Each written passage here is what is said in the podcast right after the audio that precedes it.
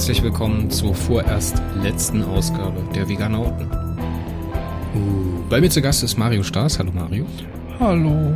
Und wir sprechen heute über das letzte Heft von Vega. Oh nein. Ich will nicht, dass es vorbei ist, Mario. Ja, ich möchte ganz gerne eine zwölfbändige Cookie-Reihe von Lucy Gut. Ja, das könnten wir auf jeden Fall auch machen. Wir sprechen heute über das zwölfte Heft der Miniserie Vega. Geschenke der Superintelligenz, Periroden und der Anführer der Makani. Kampf um uralte Relikte. Autor ist Michael Markus Turner. Titelbezeichner ist so wie immer in der Miniserie Dirk Schulz.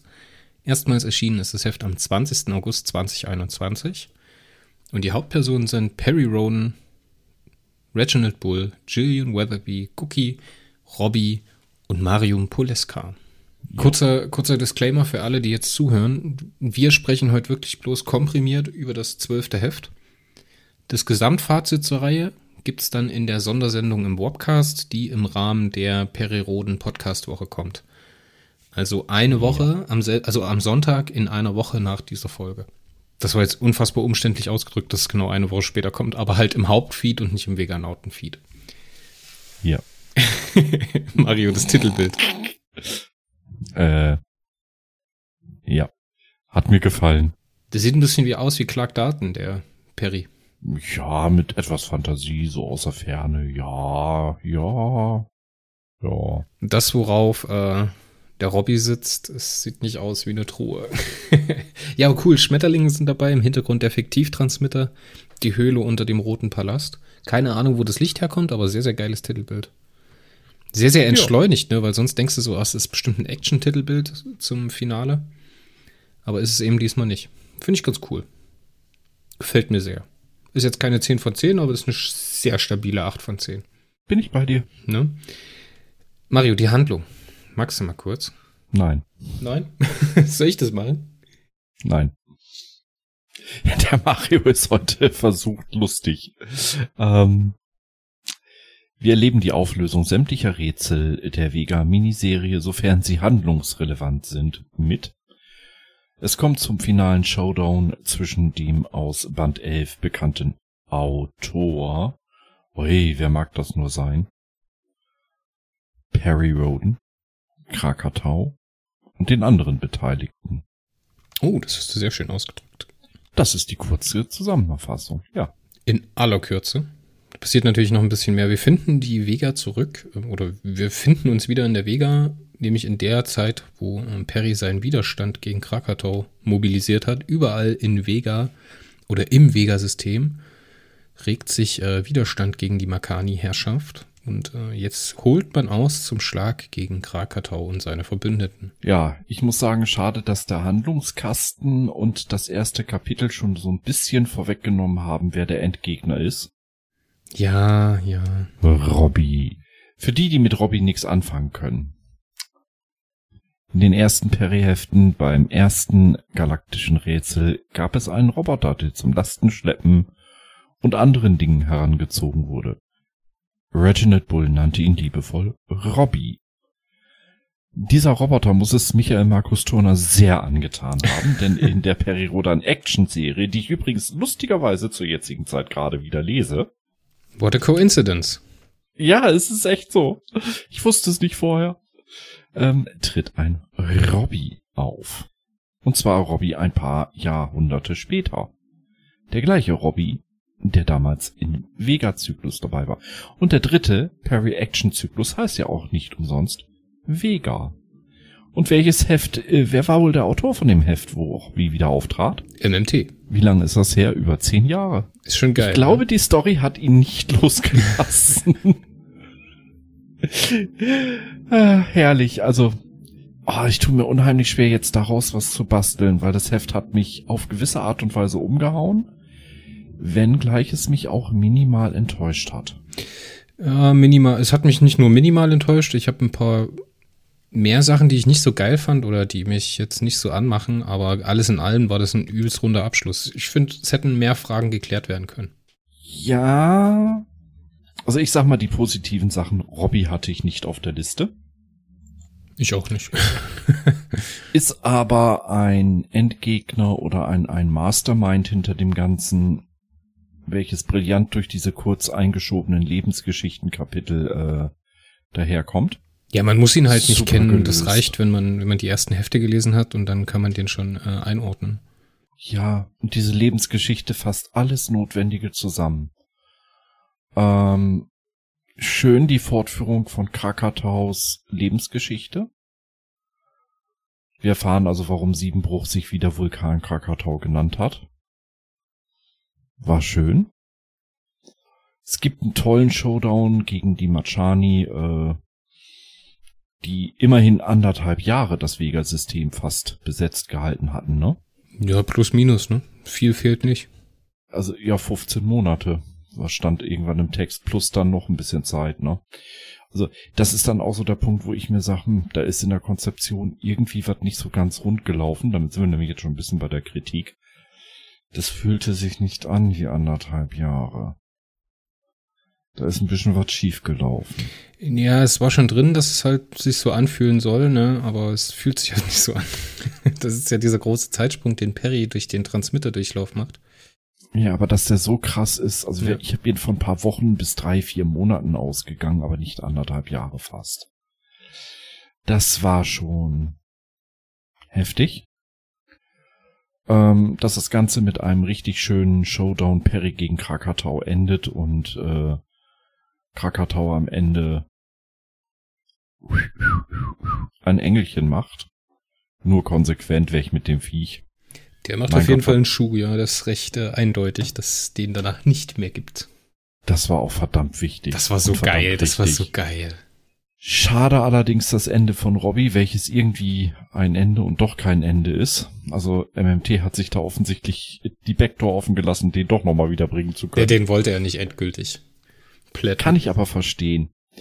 Ähm, sehr, sehr schön die fortgeführte Story von Marium Poleska.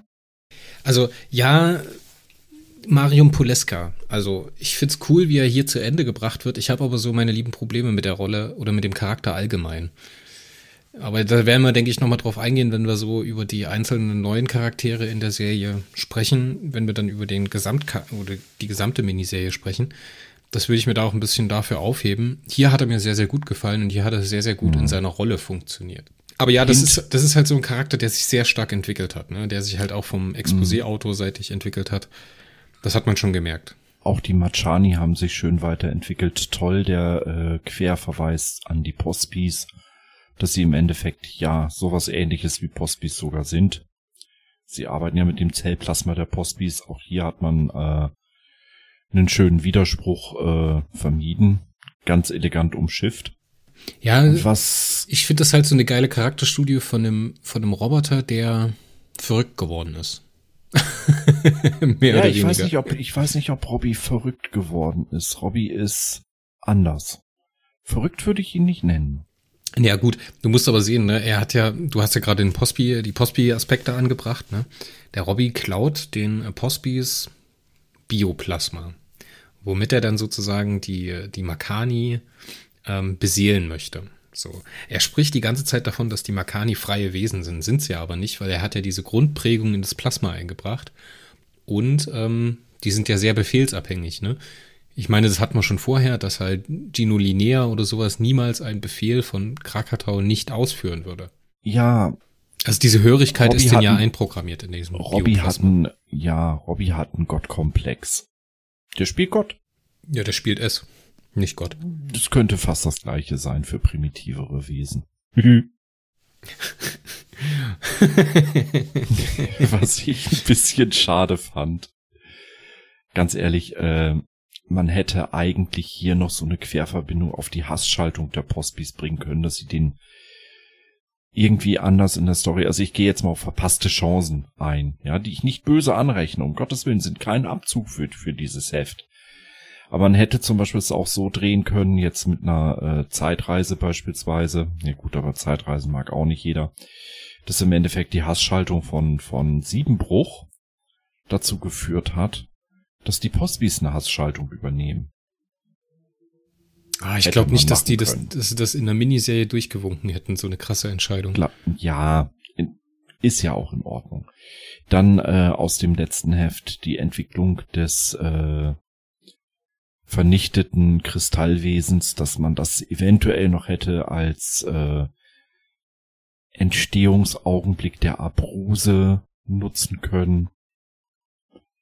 Es sind so viele kleine Sachen, die ungenutzt am Rand liegen bleiben, aber ich finde es auch andererseits nicht schlimm. Ich meine, wir wissen jetzt ein bisschen was vom Wurm, wir wissen ein bisschen was von der rollenden Stadt, wir wissen aber nicht, wann sie sind, wo sie sind.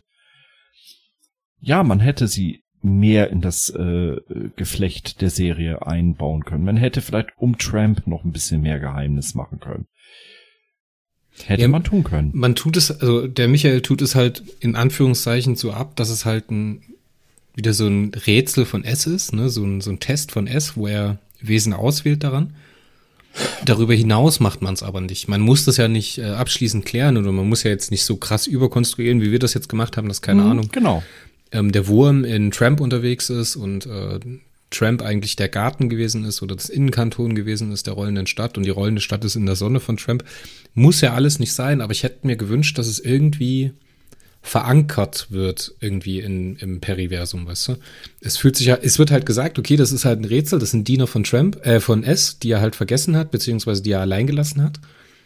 Aber darüber hinaus passiert halt nicht. Ich hätte mir so, so ein kleines Ding irgendwie gewünscht, dass da ja. irgendwie eine Anker gefunden wird für die Sachen.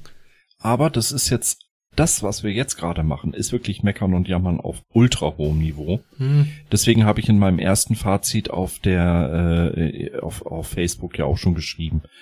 Äh, diese leichte Enttäuschung führe ich einfach auf meine zu hohen Erwartungen zurück. Ich habe einfach ein bisschen zu viel erwartet. Ähm, viele Geschichten haben Schauplätze, haben Orte, haben Personen. Ja, ich, ich zitiere immer wieder Michael Endes unendliche Geschichte. Doch dies ist eine andere Geschichte und soll ein andermal erzählt werden. Und das ist auch okay, das ist völlig okay so. Auch, dass wir zum Beispiel nicht erfahren, was mit den Wachsvögeln und Krakatau, was das auf sich hat. Es ist halt einfach da. Es ist für die Auflösung der Story aber nicht relevant. Ja, ja, das stimmt. Schade, weil ich hätte so gedacht, der Moment kommt jetzt, weil es gibt ja dann die Szene mhm. als, ähm, ich glaube, Jillian ist es, die den, äh, nee, Quatsch, Cookie ist es, der den Tornister aufmacht, ne, und wo dann die Vögel wegfliegen. In der Höhle. Ja. Irgendwie so war's. Und da dachte ich so, jetzt kommt der Moment, wo irgendwie der, der, der Kniff kommt mit den Wachsvögeln, der kam aber nicht. Jetzt, jetzt lass uns mal noch ein paar Sachen zusammenfassen, die halt nicht geklärt worden sind im zwölften Heft. Jillian und Bull. Haben die geknattert oder nicht? Haben sie geknattert oder nicht? War, äh, ist egal. das, das ist wird, eine relevante Frage. Das ist auf jeden Fall eine relevante Frage. Ich würde sie mir wünschen. Das wurde auf jeden Fall nicht beantwortet. Es wurde nicht beantwortet, was mit dem Wurm ist. Es wurde nicht beantwortet, was mit dem, äh, was mit dem Garten ist. Es wurde beantwortet, dass Wertiglos im Garten gewesen ist. Also wir gehen davon aus, dass es die Intotronik gewesen ist, die dort zusammengebaut wurde. wurde. Und das ist ja implizit eigentlich die Antwort, dass Tramp der Garten ist. In einer Art und Weise, wenn er halt wertiglos nicht nochmal versetzt worden ist. Ja, das wurde aber halt nicht explizit nochmal in einem Satz ausgeschrieben. Wertiglos ist der Roboter aus dem Garten und der Garten ist Tramp. Es stört mich auch ehrlich gesagt gar nicht wirklich stark. Ich meine, im ersten Leseimpuls hatte ich gesagt, okay, enttäuschend, dass ich darüber nicht mehr erfahre. Weil es sind gewisse Erwartungshaltungen aufgebaut worden, die hier nicht gelöst wurden. Ich habe das Heft ein zweites Mal gelesen. Da hat's mich nicht mehr gestört. Ähm, ja, das ist, eine, das ist, glaube ich, sehr, sehr abhängig davon, wie wir. Danke. Entschuldige bitte, ich, dass ich hier kurz reinfall. Aber ich meine, wir beiden waren ja übelst heiß. Wir haben das ja noch in der Nacht gelesen, als es rausgekommen ist beim Beamshop. Ähm, und waren tierisch heiß auf unsere Fragen. Ne? Und dann, dass halt die eine oder andere nicht geklärt wird, ist natürlich dann ein bisschen enttäuschend. Entschuldige bitte, ich habe dich unterbrochen. Alles gut. Ich habe im zweiten Lesedurchgang ist mir was aufgefallen. Es wird sogar im Roman eigentlich mit begründet so ein bisschen, warum eigentlich so wenig aufgelöst wird. Es hat über Myriaden von Zeitebenen und Existenzebenen zig Rätsel aufgebaut, Völker kurzzeitig gefördert, ihnen Aufgaben gestellt und sie dann liegen lassen. Auf gut Deutsch, es wird hier dargestellt als ein kleines ADHS-Kit, das einfach mit einem Spielzeug für paar Sekunden spielt, es in der Ecke pfeffert und sich nie wieder drum kümmert. Und dann ein neues Spielzeug hat, ja. Es ist eine sehr interessante Betrachtung dieser Superintelligenz. Dazu dann dieser, dieser Aussage mit, ich meine, das, das wissen wir Stammleser ja schon, ne? aber nicht alles, was in S aufgeht, ist auch gut. Das war geil. Also diese Szene, als äh, der Robby für eine bestimmte Zeit in S aufgegangen ist, fand ich stark. Und dann, wie er halt später von S wieder ausgespien wird oder halt es drauf anlegt, ausgespien zu werden. Ähm, und dann von, wer war das gleich noch? War das? Das war doch wertiglos, oder? Hm. Der ihn dann dort begrüßt. Ähm, fand ich sehr, oder sehr schön. ein Roboter der gleichen Baureihe. Ja, irgendwie so. Mega. Auch, dass er dort die Blaunacken getroffen hat, was halt übelst Sinn macht, weil in dem Heft von den Blaunacken Leuchtfeuer von auf Grabowflack hatte ich mir halt die Frage gestellt, okay, warum sind die jetzt aus S wieder raus? Ne? Ich kann einfach nie wieder, ich, ich, ich kann nicht aufhören. Jedes Mal, wenn ich Nacken lese, lese ich Nacken. Jetzt musste der Chris ganz stark mit sich kämpfen, dass er seinen jetzt, Kaffee nicht ausbrustet. Ich musste jetzt einen großen Schluck Kaffee trinken, ja. Aber mal, mal vom, vom derben äh, äh, Altherrenwitz weg. Ähm, hier wird es wieder einmal als Superintelligenz gezeigt, die einfach noch sehr jung verspielt und obwohl sie über 20 Millionen Jahre alt ist, völlig in sich inkonsistent und zerrissen ist. Und das gefällt mir. Ja, es ist halt nicht bloß so, dass wir es, wir, wenn wir es als handelnde oder als in Anführungszeichen handelnde Person kennenlernen, dann ist das ja immer es konsistent aus einer Zeit von es. So. Und dadurch, dass es ja durch die Zeit reist, haben wir jetzt hier, dadurch, dass es keine handelnde Person ist, bloß den Blick, den Perry sozusagen statisch, statisch aus seinem Zeitpunkt heraus auf S werfen kann. Durch den Transmitterdurchlauf lernt er ihn ja auch oder sein Wirken an unterschiedlichen Zeitpunkten kennen. So, und da fällt das halt so auseinander, weil genauso wie er ähm, es wahrnimmt, nimmt er ihn ja in, in unterschiedlichen Zeitpunkten seiner Entwicklung wahr. So in der Abstinenz, als er die verlassen hat, als er die ausgenutzt hat, also die ähm, zum Beispiel Robbie in sich aufgenommen hat, da es war ja eine Zeit, als äh, es, äh, wie wird das beschrieben, selbst nicht wusste, wie er weiter existieren soll, nach neuen Existenzformen gesucht hat ne, und sich halt Impulse holen wollte. Das finde ich total spannend, diese, diese Perspektive auf S zu haben. Sehr, sehr schön. Und dass halt S überhaupt nicht greifbar ist, weder moralisch noch äh, von der Koalition her. Es ist halt immer nur zeitlich begrenzt. Ne?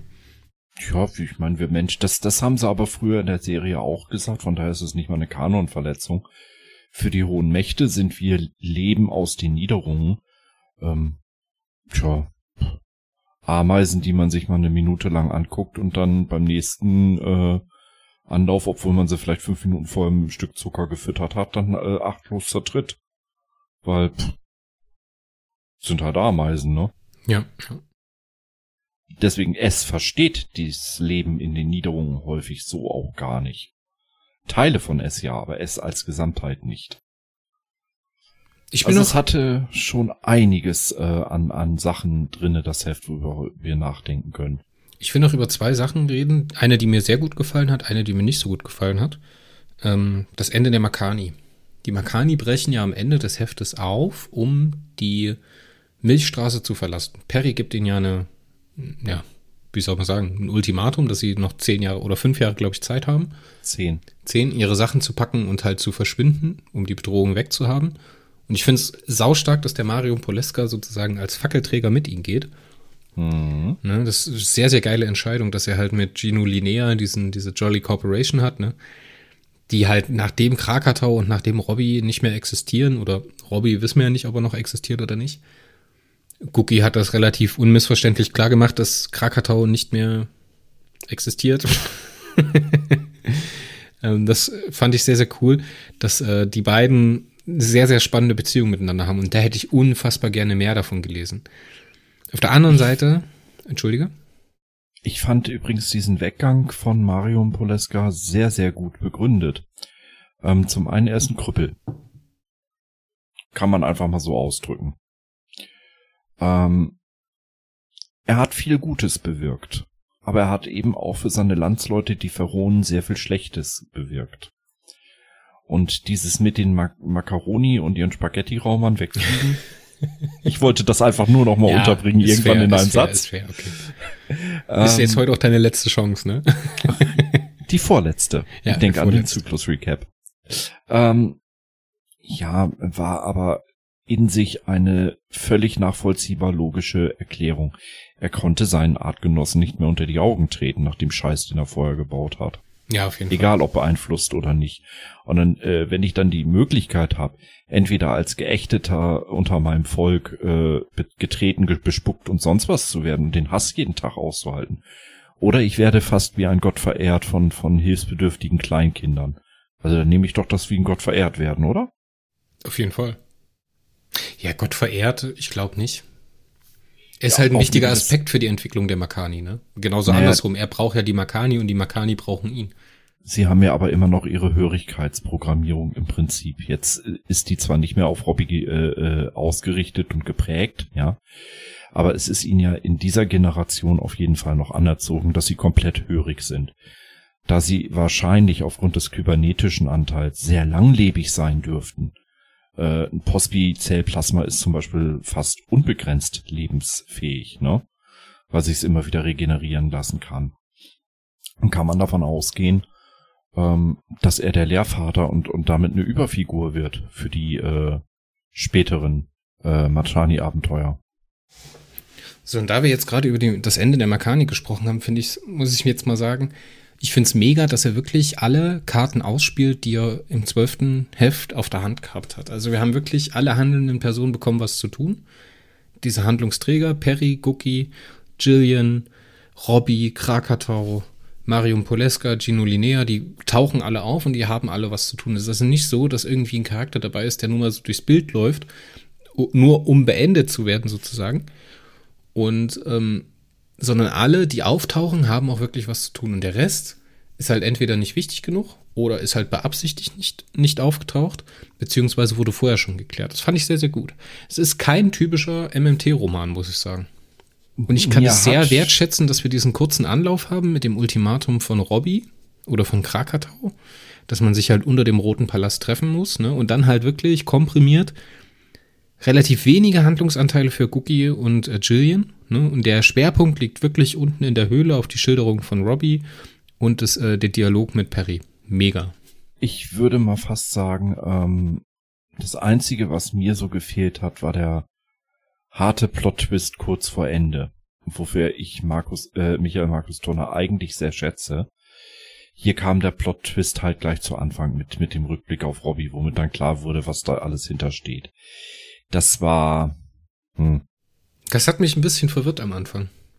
Ja, ich meine, als, als Gesamttwist, dass man es ans Anf an den Anfang des Heftes setzt, passt ja auch wieder, ne? Wenn du es als Gesamtmenge zu lesender äh, Zeilen siehst, ist es ein Plot-Twist kurz vor Ende. Hm. Ich glaube, das ist einfach so, wie der seine Peri-Romane schreibt, weil im typischen Peri-Roden Michael Markus Turner Roman ist es so, dass er seine Handlung anfängt mit der B-Handlung von irgendwelchen, von irgendwelchen äh, Fremdintelligenzen auf irgendeinem Planeten, die sich irgendwo im Schlamm suhlen und irgendwelche Schaben haben. Oder irgendwie durch den Urwald jiggeln. So. Und dann geht es auf die Peri-Handlung oder auf die andere, auf die A-Handlung. Und dann verweben die sich gegen Ende, um sich dann am Ende zu treffen und das äh, grande Finale zu haben. Ich finde, das hat er jetzt hier auch so ein bisschen versucht. Für mich hat es da aber so ein bisschen gerumpelt. Ich glaube, es wäre einfach besser gewesen, hätte man diese, diese Revelation schon am Ende vom elften Band gehabt, dass Robbie ja. der, der Autor ist. Also der Mann hinter Krakatau. Mm, hätte tatsächlich vielleicht äh, passen können. Ich meine, okay, wenn wenn man Vega äh, 24 gelesen hat oder beziehungsweise äh, Perry Action 25 so rum, den Beginn des Vega-Zyklus, da wurde Robbie auch schon als Autor im Endeffekt dargestellt.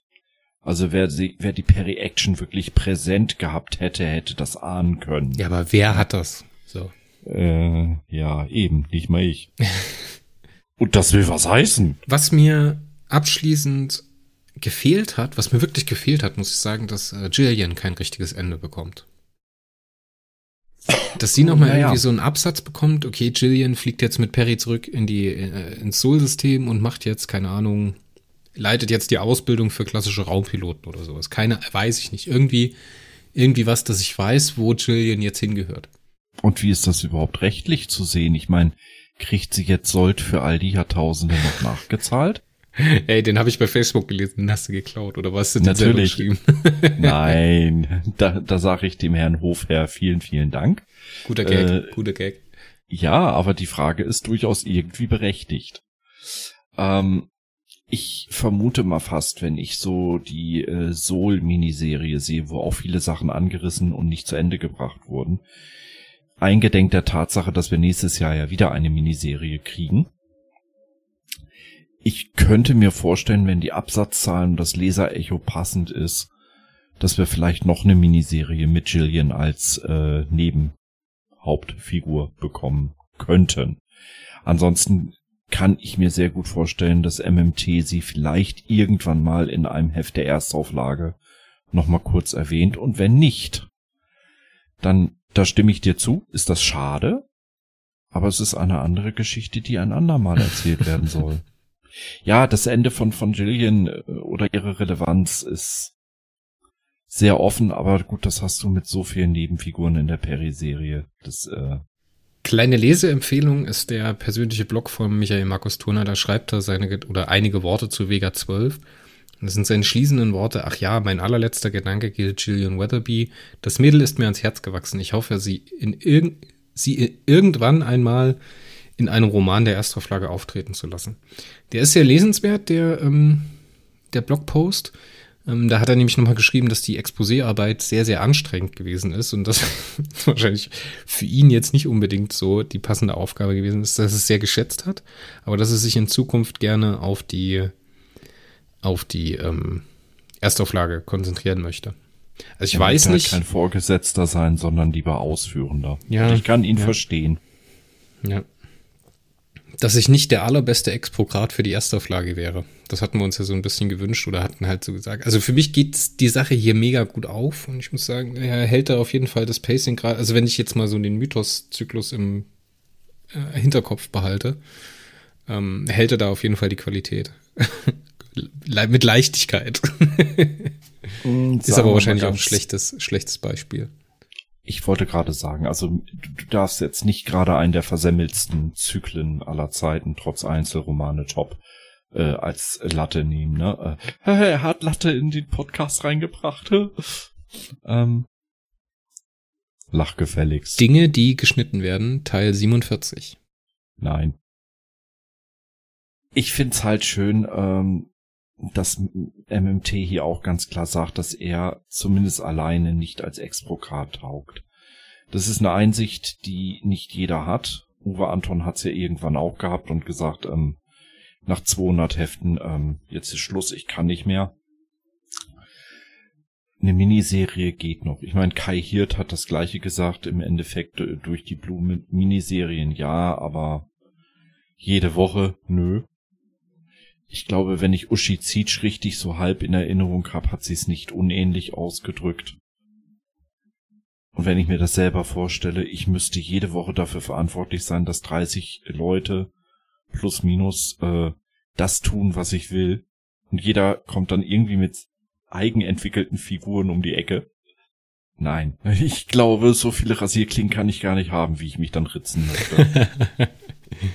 das ist nicht lustig, Mann. Doch, in diesem Fall schon. Machen wir mal also, eine Zahl drunter, oder? Ich, ich glaube, wir fangen, fangen Acht von zehn. Wir fangen an, uns zu wiederholen. Ja, äh, ich bin mir jetzt nicht sicher. Ich muss noch mal, das wird sich in nächster Zeit noch mal äh, relativieren. Also wir nehmen diesen Podcast relativ früh auf. Ich werde das Heft noch mal lesen, bevor ich den Artikel für die Seite schreibe und dann vielleicht noch mal relativieren, was ich jetzt sagen werde. Ähm, ich glaube, meine Vorfreude auf das Heft hat die ganze Sache ein bisschen verhagelt im Nachhinein. Ja. Nachhaltig verhagelt. es ist ein super toller Roman. Ähm, ich komme aber auch nicht über eine 8 von 10 hinaus. Also das heißt, ich komme nicht, komm nicht hinaus. Ich kann noch nicht mal sagen, ob es das beste Heft in der Miniserie ist. Nö, das beste Heft hat Band 11 Ben Calvin Harry bekommen. Gut, er hatte das schlechteste und das beste, ne? Ja, und dann, dann fallen mir noch das sechste Heft mit ein. Mir fallen, fällt selbst Grabo-Flak war fantastisch auf seine Art und Weise. Also ich, ich weiß noch nicht so richtig, wo meine Wertung hingehen soll. Ich muss das alles nochmal sacken lassen, nochmal lesen, aber ich würde mir jetzt mal so sagen, eher eine schwache 8 von 10 als eine starke. Ähm, die Gesamtleistung, wie es verknotet ist ineinander, wie es äh, schrittweise aufgelöst wurde. Es wurde jetzt nicht alles Knall auf Fall aufgelöst, sondern es wurde halt schrittweise Sachen schon abgeschlossen, wie zum Beispiel die Tramp-Handlung. Viele hätten wahrscheinlich auch den Fehler gemacht, die Tramp-Handlung erst hier im zwölften Band abzuschließen. Ach, ich bin nicht ganz glücklich. Mir fehlen einfach zu viele Sachen, wie zum Beispiel Jillian. Wenn ich die Makani, diesen Abschied der Makani habe, dann hätte ich gerne viel mehr von den Makani gehabt. Das passt da nicht rein. Ich finde es aber geil, wie endgültig und wie das zelebriert wird, dass Krakatau halt beendet wird durch Cookie. Ich finde das auch total nachvollziehbar. Ich hätte gern mehr Reginald gehabt am Ende. Hm. Ja, ich fand die, diese Buddy, also diese Kameradschaft zwischen Perry und Bully fand ich fand wieder, wieder fantastisch. Da habe ich mich direkt ans erste Heft der Zwölf erinnert, als sie in der Vega angekommen sind. Da war die Chemie auch wieder so da. Ja.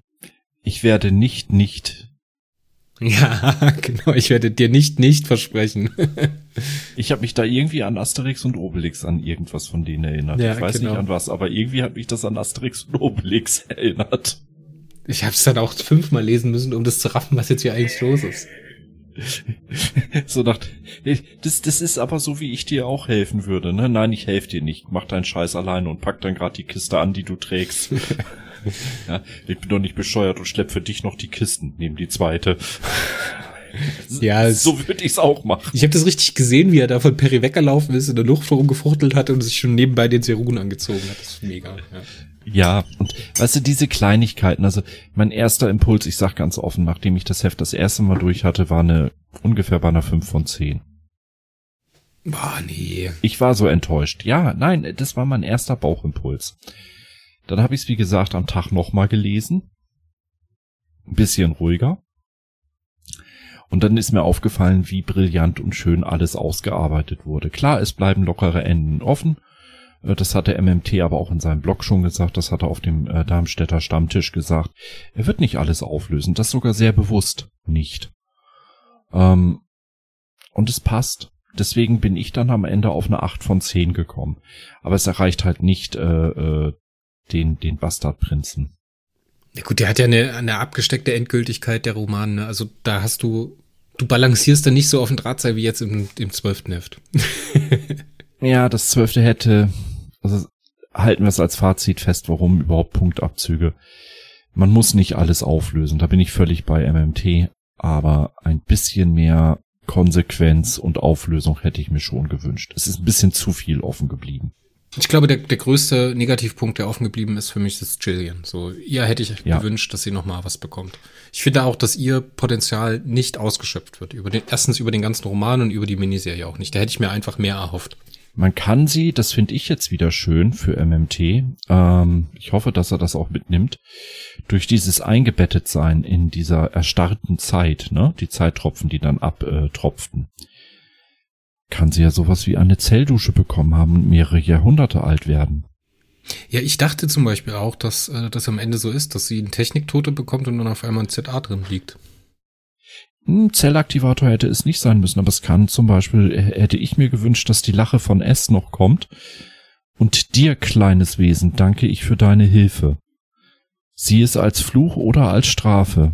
Doch es ist eine Belohnung. Die nächsten Jahrtausende gehören dir. Ich hatte halt auch die Vermutung, dass Jillian irgendwie eine Funktion für S erfüllt, so, aber S ist ja abstinent, das funktioniert nicht. Aber lass uns jetzt mal einen Sack zumachen, komm. Acht von zehn. Tolle Miniserie, tolles Heft. Ähm, das Gesamtfazit gibt's dann nächste Woche, wenn wir uns im Hauptfeed des Warpcast wieder hören. Wie geht's jetzt weiter mit den Veganauten? Wollen wir noch eine Miniserie machen demnächst mal? Vielleicht? Äh, die nächste, die dann nächstes Jahr kommt, auf jeden Fall. Ich denke, dass wir uns äh, Sachen wie Archon und Terminus auch nochmal anschauen sollten.